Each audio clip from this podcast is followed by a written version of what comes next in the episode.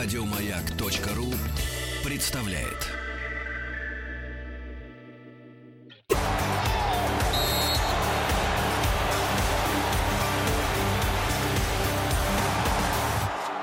Сборная мира. Сборная мира. Сегодня э, мы представляем Данию. И к нам в следующем части придет настоящий датчанин. А сегодня у нас э, россиянин Андрей Гасилин, магистр философии, аспирант Института философии Российской Академии Наук. Мы будем говорить об экзистенциальной философии, которую впервые заявил датчанин, а зовут его... Вот, вот именно он.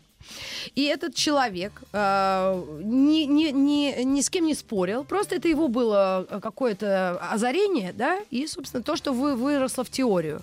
Он был э, вряд ли профессиональным философом в те годы. Как, когда он жил-то, господи, дядька этот? Ну, родился он в 13 году, соответственно, в 1813 ага. году. Прожил он недолгую жизнь, умер уже в 55-м, 43 года ему было, когда он умер.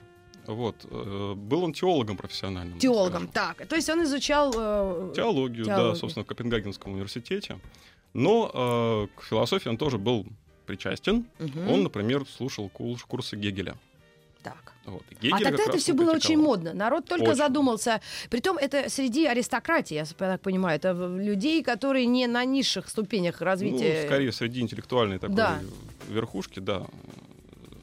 Это было очень модно. Философия Гегеля, разумеется, там, в начале 19 э, века была очень в тренде, так скажем. Uh-huh.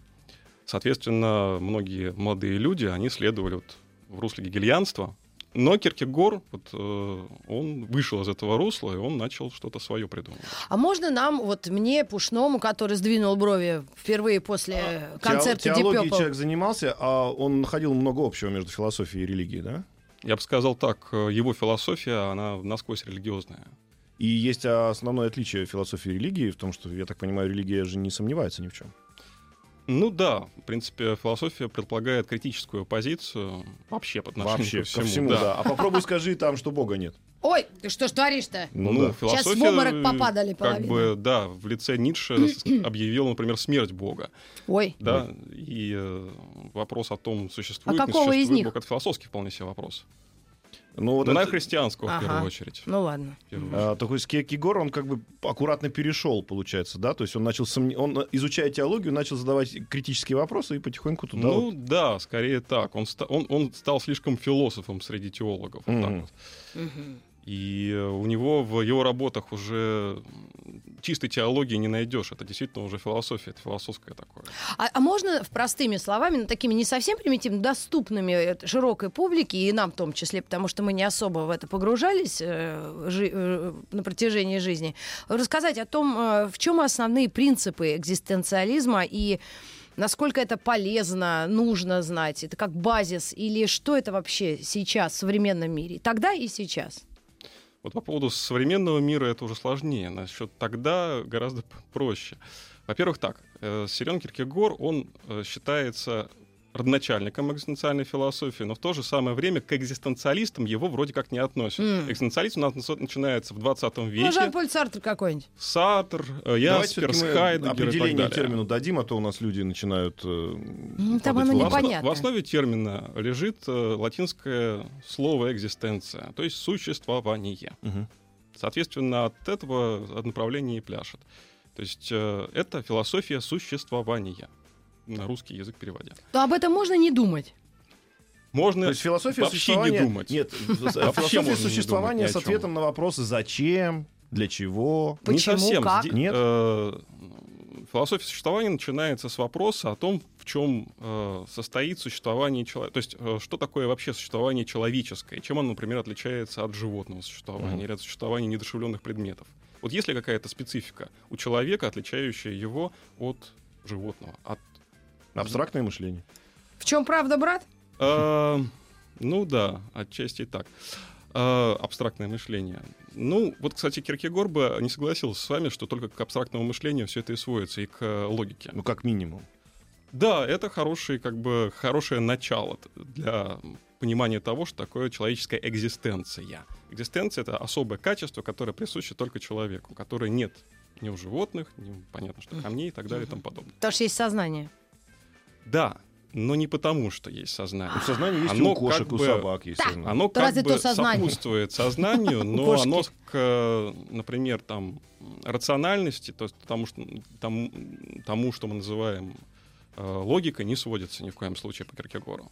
Вот Гегель считал, что в принципе сознание в общем и целом оно мож- можно его свести к логике, что мир устроен логически, Мгм. его можно логически же и как бы просчитать.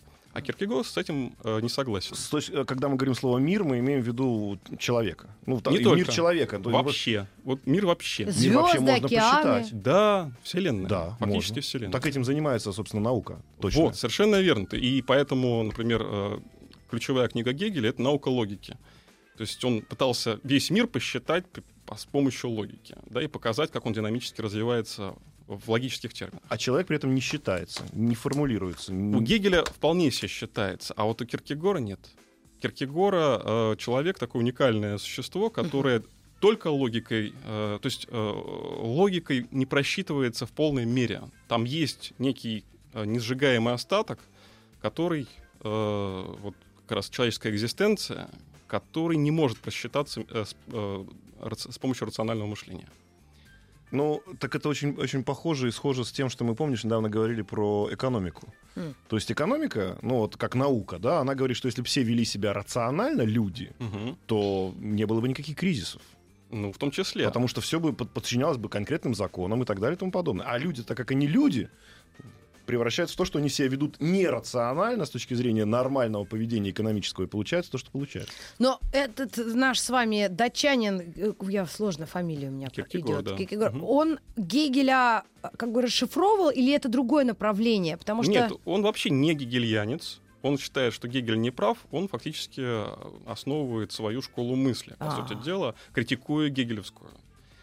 А, например, он в философию вводит такие понятия, которые до этого, ну, к которым до этого философы не обращались. Понятие там тревоги, страха. Что такое страх?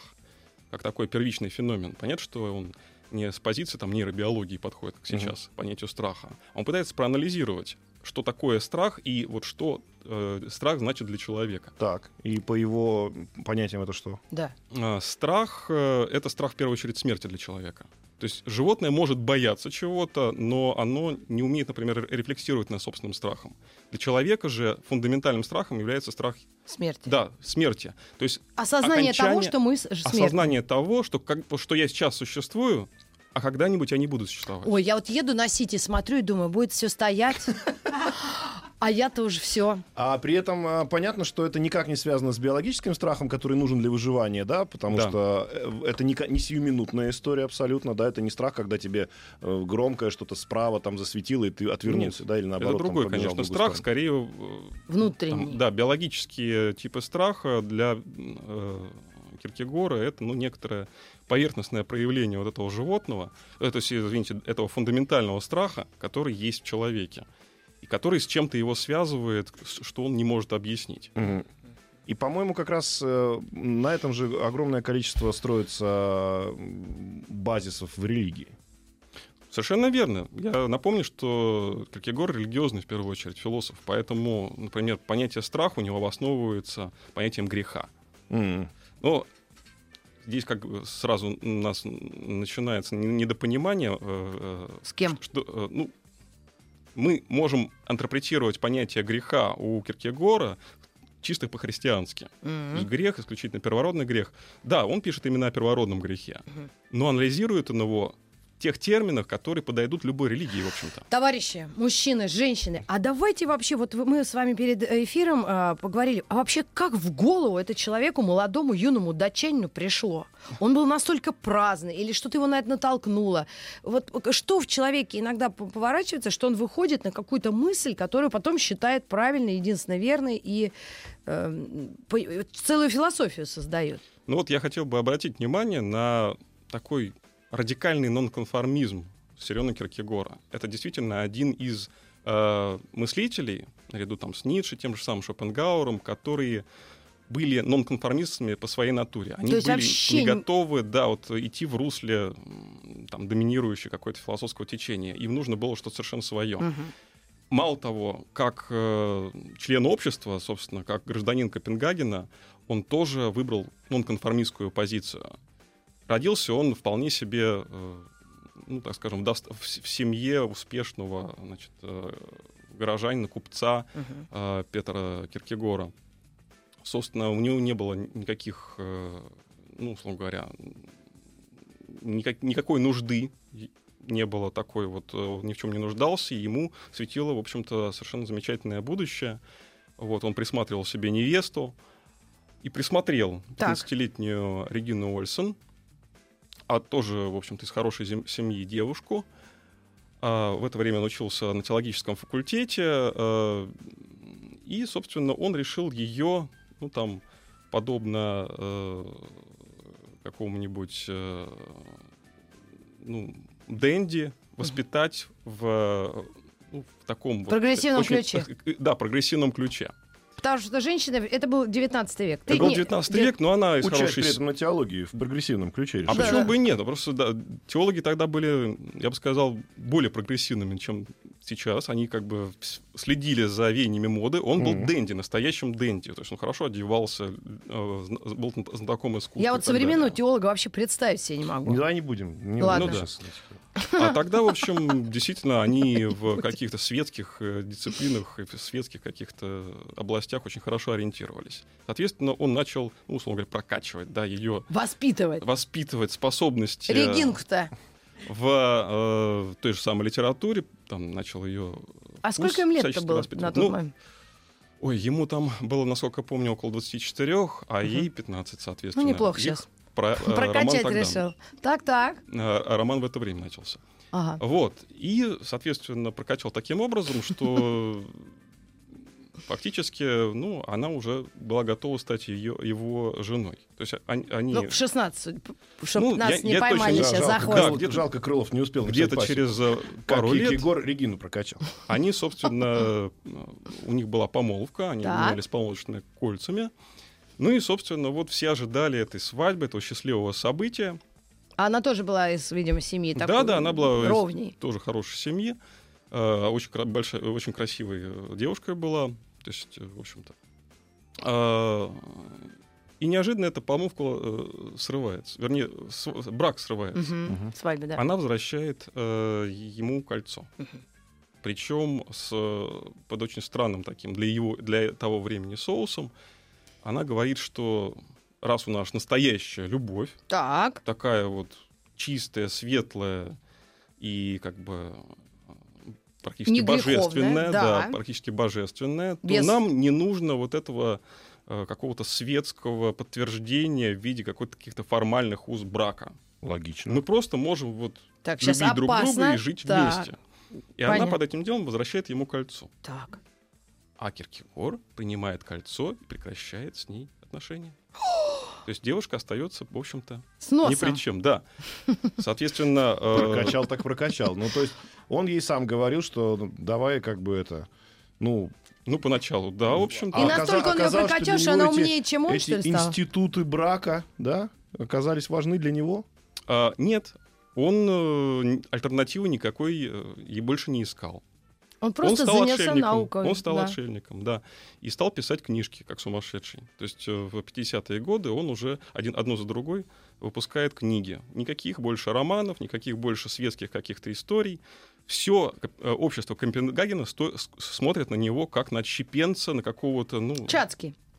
хуже. Даже так? Ну, потому что Чацкий хоть что-то разумное, в общем, предлагает, а здесь вот человек просто э, бросил девушку и э, стал э, добровольным отшельником. Вот, и притом он э, во всех своих книгах всячески там, бичует современное ему общество, рассказывает, что вот современный буржуа, он вообще даже не понимает, что такое верить. Мгм. У него вообще никакого, от- никакого отношения к Богу нет, а Мгм. есть просто вот какое-то слепое соблюдение ритуала. М. Он просто ВКонтакте поставил э, статус «Все сложно». ну, что-то, да. Вот, соответственно, с обществом он уже в контрах очень серьезных Так. находится. И сама эта история с э, Региной Ольсен, ну, никто не понимает, как интерпретировать. Для того, чтобы ее понять, нужно читать, конечно, его книги. Например, «Дневник обольстителя». М. Э, да. э, ну, А как он сам себе это объяснил? Или-или. Свое, свое это, ну, неповедение. Я там. так понимаю, вы об этом разобщение. рассказали, потому что это было как бы Это причиной, поворотный поводом. пункт. Да. Это поворотный пункт фактически. Да, из, из этого разрыва можно понять, э, в какую сторону он пошел уже в своей философии. То есть на чем фактически его вот философская позиция основывается и почему он вот выбрал путь такого радикального нонконформизма. Дело в том, что согласно Киркегору человек в своем развитии проходит три последовательные стадии. Ну-ка я запишу, а то я вдруг что пропустила. А, Первая — это эстетическая стадия, вторая — это этическая, и третья — это религиозная. Ух ты ж, Большинство- точно пропускаю что-то. Абсолютное большинство людей ограничивается двумя стадиями развития. Что такое эстетическая стадия? Мгм. Это когда человек, ну вот, условно говоря, обеспокоен исключительно внешними проявлениями. Собственной внешностью, собственным там, манерой речи, я не знаю. Образованием. В том числе. Мгм. То есть э, его интересует только, как, только тот образ, который он создает из Для самого себя. окружающих людей. Для, и для, себя том окружающих числе. людей, да. Мгм. То есть вся это его жизнь, стадия. да, это эстетическая связь. Вся его жизнь посвящена вот конструированию этого самого образа. Так. В его время, как я уже сказал, э, была почти что ну такая секулярная религия бдендизм. Там действительно Ну, как Онегин, нас- настоящая философия, да, настоящая философия э, построения самого себя. Э, То есть э, люди воспринимали создание собственного образа как некое вот Обязательное Работа. условие для жизни. даже не так иск- форму искусства. А. Мгм. То есть это было поле творчества. Это одежда, образование, подача себя, Да. общение, представление все в аспекты, обществе. все, возможные вот эти. аспекты жизни. Некая светская такая да. позиция. То, то есть э, вся жизнь человека должна быть прекрасна от А до Я. Ух ты ж. Вот. И не должно быть никакого элемента, который выбивается из общей вот этой картинки. М. И, собственно, Киркегор на первом этапе, он, вот, пока он учился еще на теолога, он, собственно, был этим э, эстетиком. Э, Он следовал этой позиции. Но на определенном этапе он не разочаровался. А второй этап? Второй Вытекает этап — это э, этический этап. Мы Сак- можем и на него намекнуть и уже после новостей, новостей спорта расшифровать. Э, Да, э, собственно, он начинается, когда человек понимает, что в эстетике он себя не найдет. Потому что Внутренний мир же. бесконечное количество образов, то есть бесконечная череда образов, она его не приводит к самому себе. Мгм. Ох, Их можно менять И он бесконечно. разворачивается внутрь себя. И он раз- разворачивается, ну, условно говоря, да, в некоторую другую, в некоторой другой плоскости он находит мир, эстетики, э, мир этики. А вот это и называется кризисом, наверное, среднего возраста. У многих. А мир, мир этики, ну вот если так вот э, уже в конкретике, да, то есть вот там это было внешний вид, а здесь это...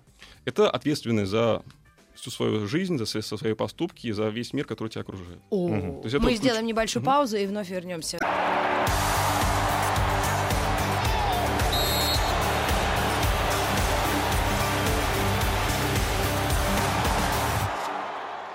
Сборная мира.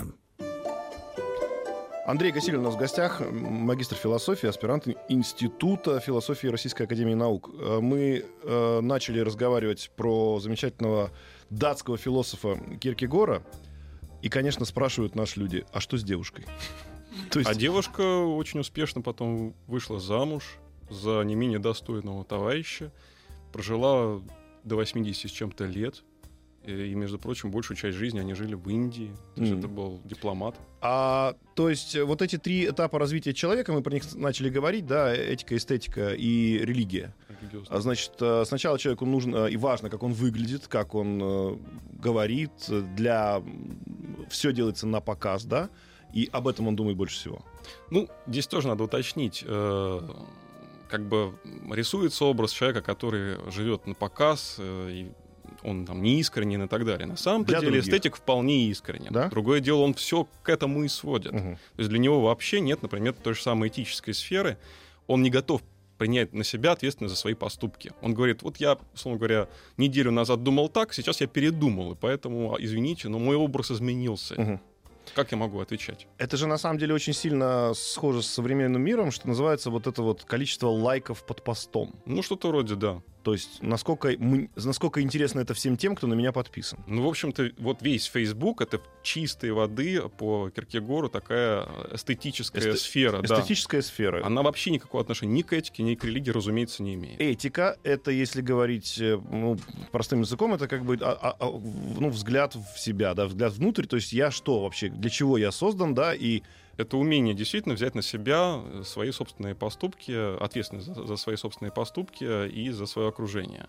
То есть это э, когда ты вчерашний соответствуешь тебе сегодняшнему, и ты держишь слово, например. Аутентичность некая. Да, есть некая аутентичность. И ты таким образом как бы гарантируешь себе, что ты не распадешься на мозаику образов, как Мгм. это у эстета происходит. Вот ты такой аутентичный, правильный, живешь, тебе уже 70, и тут получается третий период. Да, причем для самого Киркегора он ну, вот, произошел гораздо раньше, чем 70, Мгм. э, в- где-то уже в конце 20-х его. Э, Оказывается, что и этический человек, он свое предназначение не выполняет в полной мере. Потому что он на самом деле не может отвечать за все. Например, он не может э, знать точно, когда он умрет. Мгм. И может ли, сможет ли он выполнить, реализовать то слово, которое сейчас вот дает человеку. Я могу Мгм. выйти да, за порог этой студии, и там что-то произойдет, и я не смогу э, выполнить свое обещание. Да. Э, Соответственно, Полной этическая стадия, нет. да, Нет- нет этическая полной стадия меры это, нем- это немножечко иллюзия. Э, Человек хочет быть ответственным, но он не может этого сделать в полной мере, потому что он не контролирует свою смерть. Мгм. И потому что он не контролирует, например, э, Других людей. Но это в меньшей степени важно. Э, Важно, что он себя самого не, не настолько контролирует, чтобы быть вот полностью ответственным. Например, И он часть, часть ответственности перекладывается на религию. не может гарантировать свое, например, э, здравомыслие. Мгм. Он же может, в общем, сойти с ума Да. В любой момент. в любой причем. момент. Заболеть моз- мозгом, да? В любой момент может с ним случиться какая-нибудь э, фантастическая беда, автокатастрофа, например, да? Ну, это уже примитивно к нашему времени. Человек э, полностью контролирует себя на 100%, но вот по дороге домой он попадает в автокатастрофу, становится инвалидом, Мгм. да, и, и как бы все. Ну, жизнь все Жизнь меняется. И как меняется. принципиально. третий, этап как Радикально. помогает в этом? То есть ты просто начинаешь понимать, что от тебя зависит не все, Да. ты становишься фаталистом. И становишься, вот с точки зрения Киркегора, по-настоящему религиозным человеком, потому что понимаешь, что центр принятия решений, он не здесь, а он там. Вот где-то То есть за тебя кто-то это за решает. тебя многие вещи решает ну, не кто-то конкретно даже может быть. Ну, да, по крайней просто мере. мироздание. Ну, в Нет, случае Киркегора все-таки это бо- Бог, конечно. Он теолог, я напомню. Ну да, да, да. А Он- Бог это сам, сам вот Бог или его сын? Для Киркегора вообще э, у Бога есть некая теневая сторона, которую никто не знает, Мгм. и которая не сводится к тому, что написано в Священном Писании, там, да, в религиозной литературе. Так. Это, это нечт- не- некий персональный Бог, который э, имеет дело только с, томи- с- с, э, тобой А, и проявляется только в твоей собственной биографии, Мгм. через те же самые вот э, пороговые ситуации, которые с тобой происходят, да, мгм. м, через твою тревогу, через твой страх фундаментальный. Он фактически, ну вот, себя его можно расшифровать через твою собственную жизнь. И в Мгм. своей, только своей собственной жизни этого Бога можно отыскать. Не в литературе религиозной, не в обрядах, а только в своей собственной жизни. И О, как. Киркегор говорил, что, или вот это вы, по-моему, говорили уже здесь, я так и не помню, кто из вас конкретно, что до третьей стадии это народ не доходит. Обычно нет. Ну, большинство. Они удовлетворяются э, этической стадии. А, по-моему, и эстетическое тоже удовлетворяются. А многие эстетической, да, вполне Вот. удовлетворяются. Мы говорили как раз, что Facebook является таким, ну, э, царством эстетики, Ну да. э, э, э, эстетики, Да, этики, да. этики. Мгм. Нет, ну, скорее, все-таки современный ноутбук э, эстетики. То есть это когда поле. все, все Там, на показ, конечно, да. есть и этические моменты, но в основном это, конечно, А есть ли что-то в современном мире, что заставляет тебя быть этичным?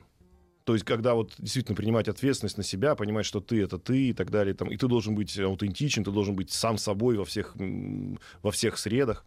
Ну, есть э, масса различных психологических школ, которые требуют от человека некой целостности, опять же, перспективного так называемого мышления, отталкиваться не от того, э, к чему, от чего ты пришел к этому, вот, к этой ситуации, которая с тобой сейчас творится, а э, смотреть будущее и выстраивать свой собственный проект. А можно провокационный вопрос магистру философии? Да, Давай. Андрею Гасилину. Андрей, а во всей этой схеме где женщина? Она же вообще тогда слова не имеет. Это знаешь, к чему слова не давали?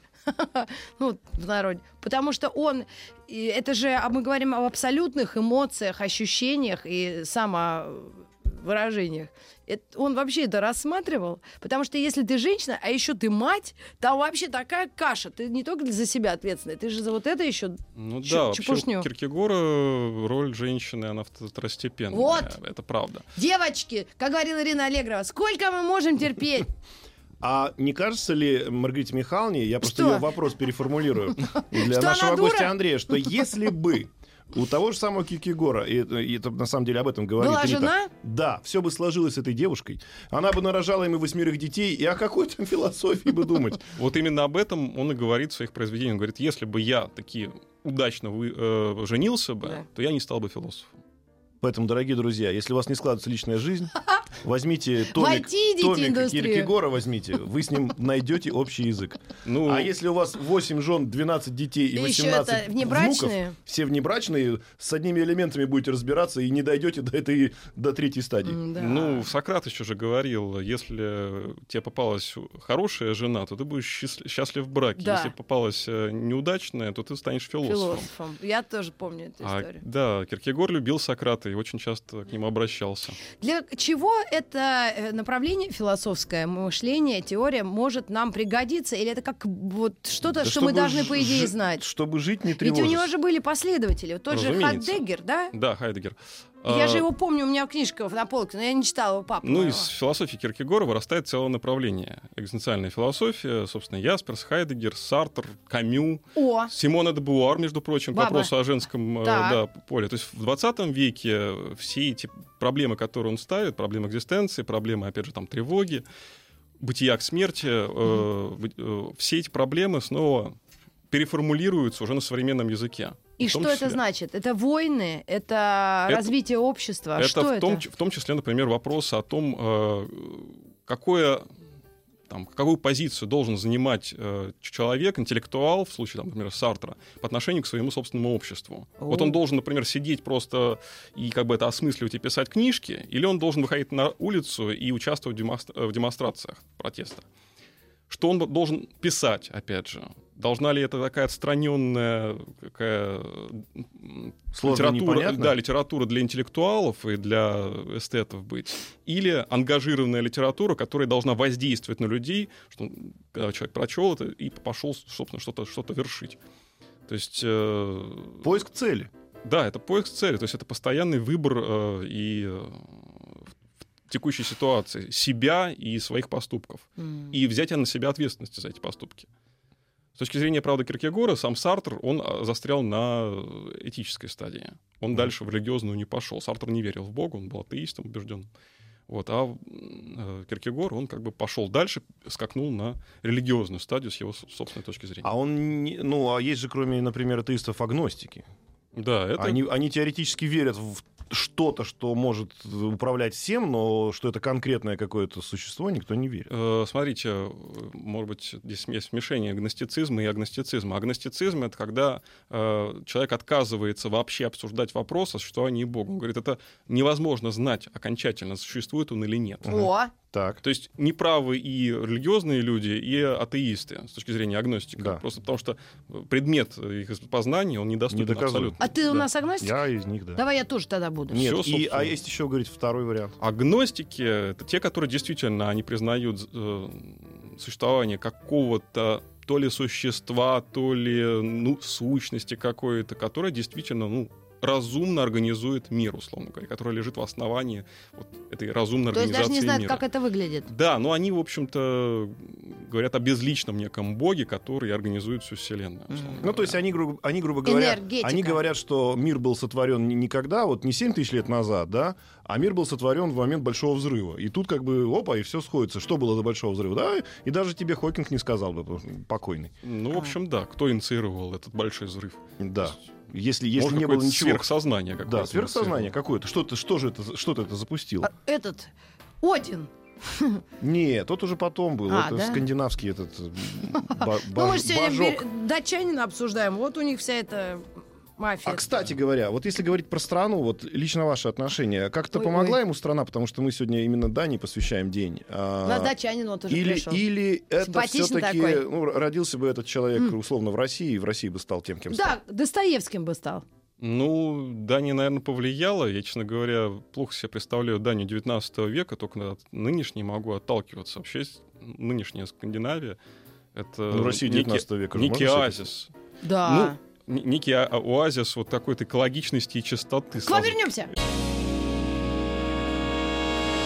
Физики и лирики. Шоу Маргариты Митрофановой и Александра Пушнова.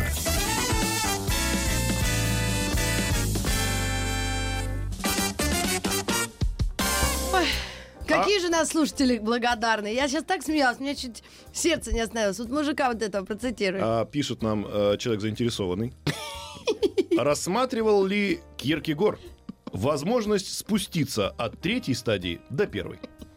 Как бы Ну, чело- надоело. человек, видимо, знает все про стадии, причем наверняка это связано с, как наверняка, может быть связано, может быть связано с алкогольной стадией. Первая стадия эстетическая, вторая этическая, третья религиозная. Вот он Человек дошел... дошел до религиозной, и он говорит, о, не-не-не, можно мне назад? Теоретически возможно вернуться? Ну, теоретически можно вернуться, действительно.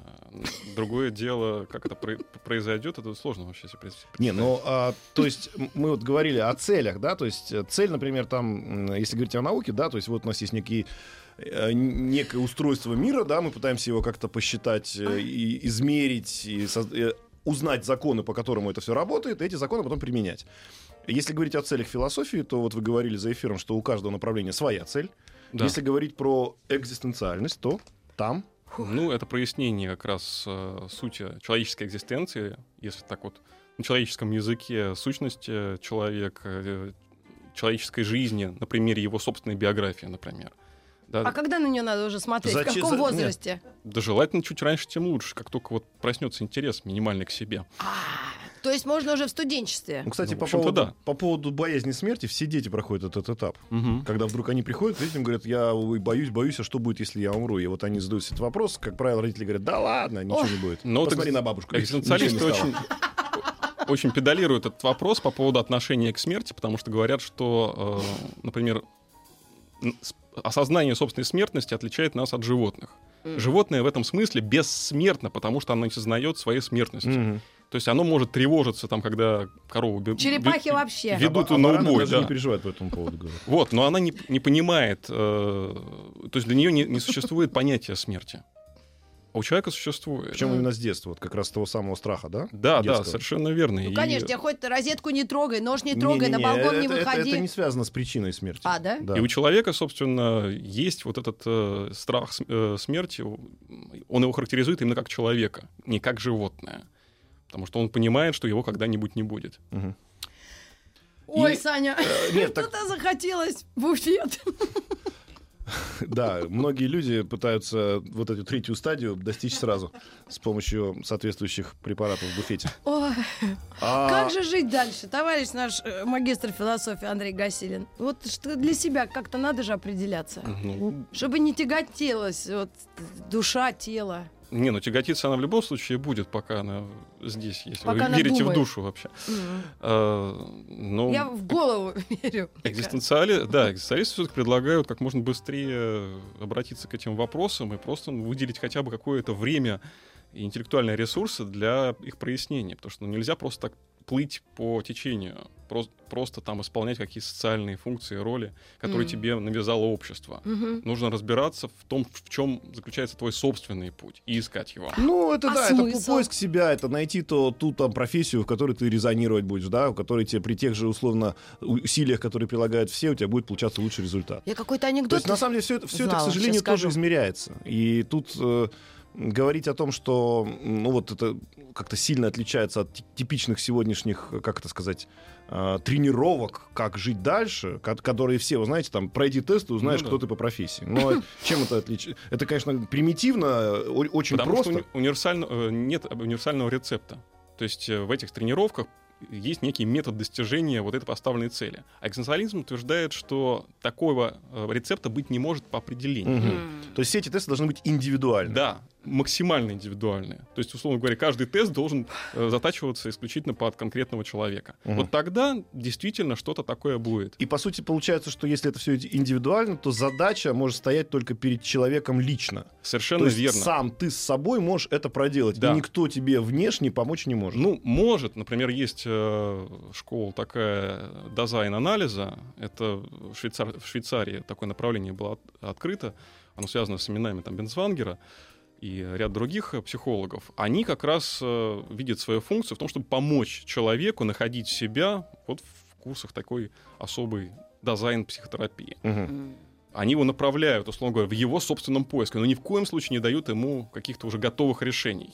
Они просто вот да, а это люди здоровые ищут вот эти поиски? Ну, как правило, люди неудовлетворенные все-таки той жизненной ситуацией, в которой они находятся. Я поняла, Можно я поняла. просто, пользуясь случаем, еще раз пну астрологов, просто которые говорят, что все, родили, которые родились с какого-то дня по какой-то день, а это примерно, как показывает статистика, порядка пол- полумилли- самолета. полумиллиона человек, полумиллиона человек, они им говорят, что а, вот вам всем, все тут кто вы, козлы, бараны, овцы, ск- скорпионы, все собирайтесь, стройтесь в единые Попугай шеренги, Ара. мы вам сейчас расскажем, что с вами будет. Вот это как раз подход абсолютно А как же смысл жизни? антиэкзистенциальный. А смысл жизни? Боязнь смерти, понятно. Ну, Но опять же, для каждого смысл жизни свой. А. Универсального нет. И как бы задавать философу вопрос, а в чем смысл жизни, бессмысленно, потому, потому что у каждого он свой. Да, ну, Это как тоже в чем задача твоя, да? Я вот анекдот намекал, кто-то рассказывал, если кто-то целиком его помнит, когда он говорит, а в чем вот был вот мой goal по-английски, а по-русски это моя задача, да, перед э, этой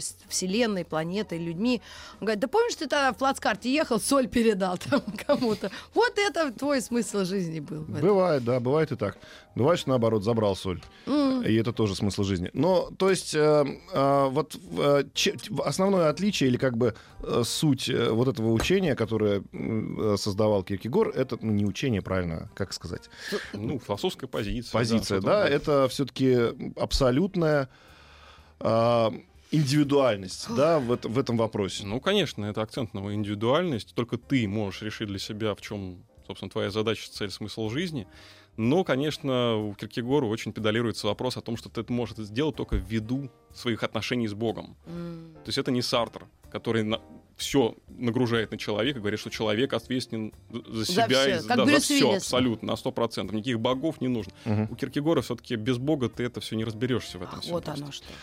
Главное, Ну, друзья, правильно дай бог. дойти до третьей стадии. Вот. Мы вам все рассказали, все стадии. Если вы находитесь на первой, давайте на второй. Если на второй, тоже давайте на третью. Ну, а если вы уже находитесь на третьей, нечего вам... Третья это рискованная стадия на самом-то Да. деле. Там начинаются всякие страшные вещи. Да вы что? Как, а ну- давайте об, об этих вещах вы предупредите нас Пушным, а может потом Да. донесем это И до мы сейчас переходим к следующим страшным вещам. Новости на маяке через мгновение. И новости спорта. Еще больше подкастов на радиомаяк.ру.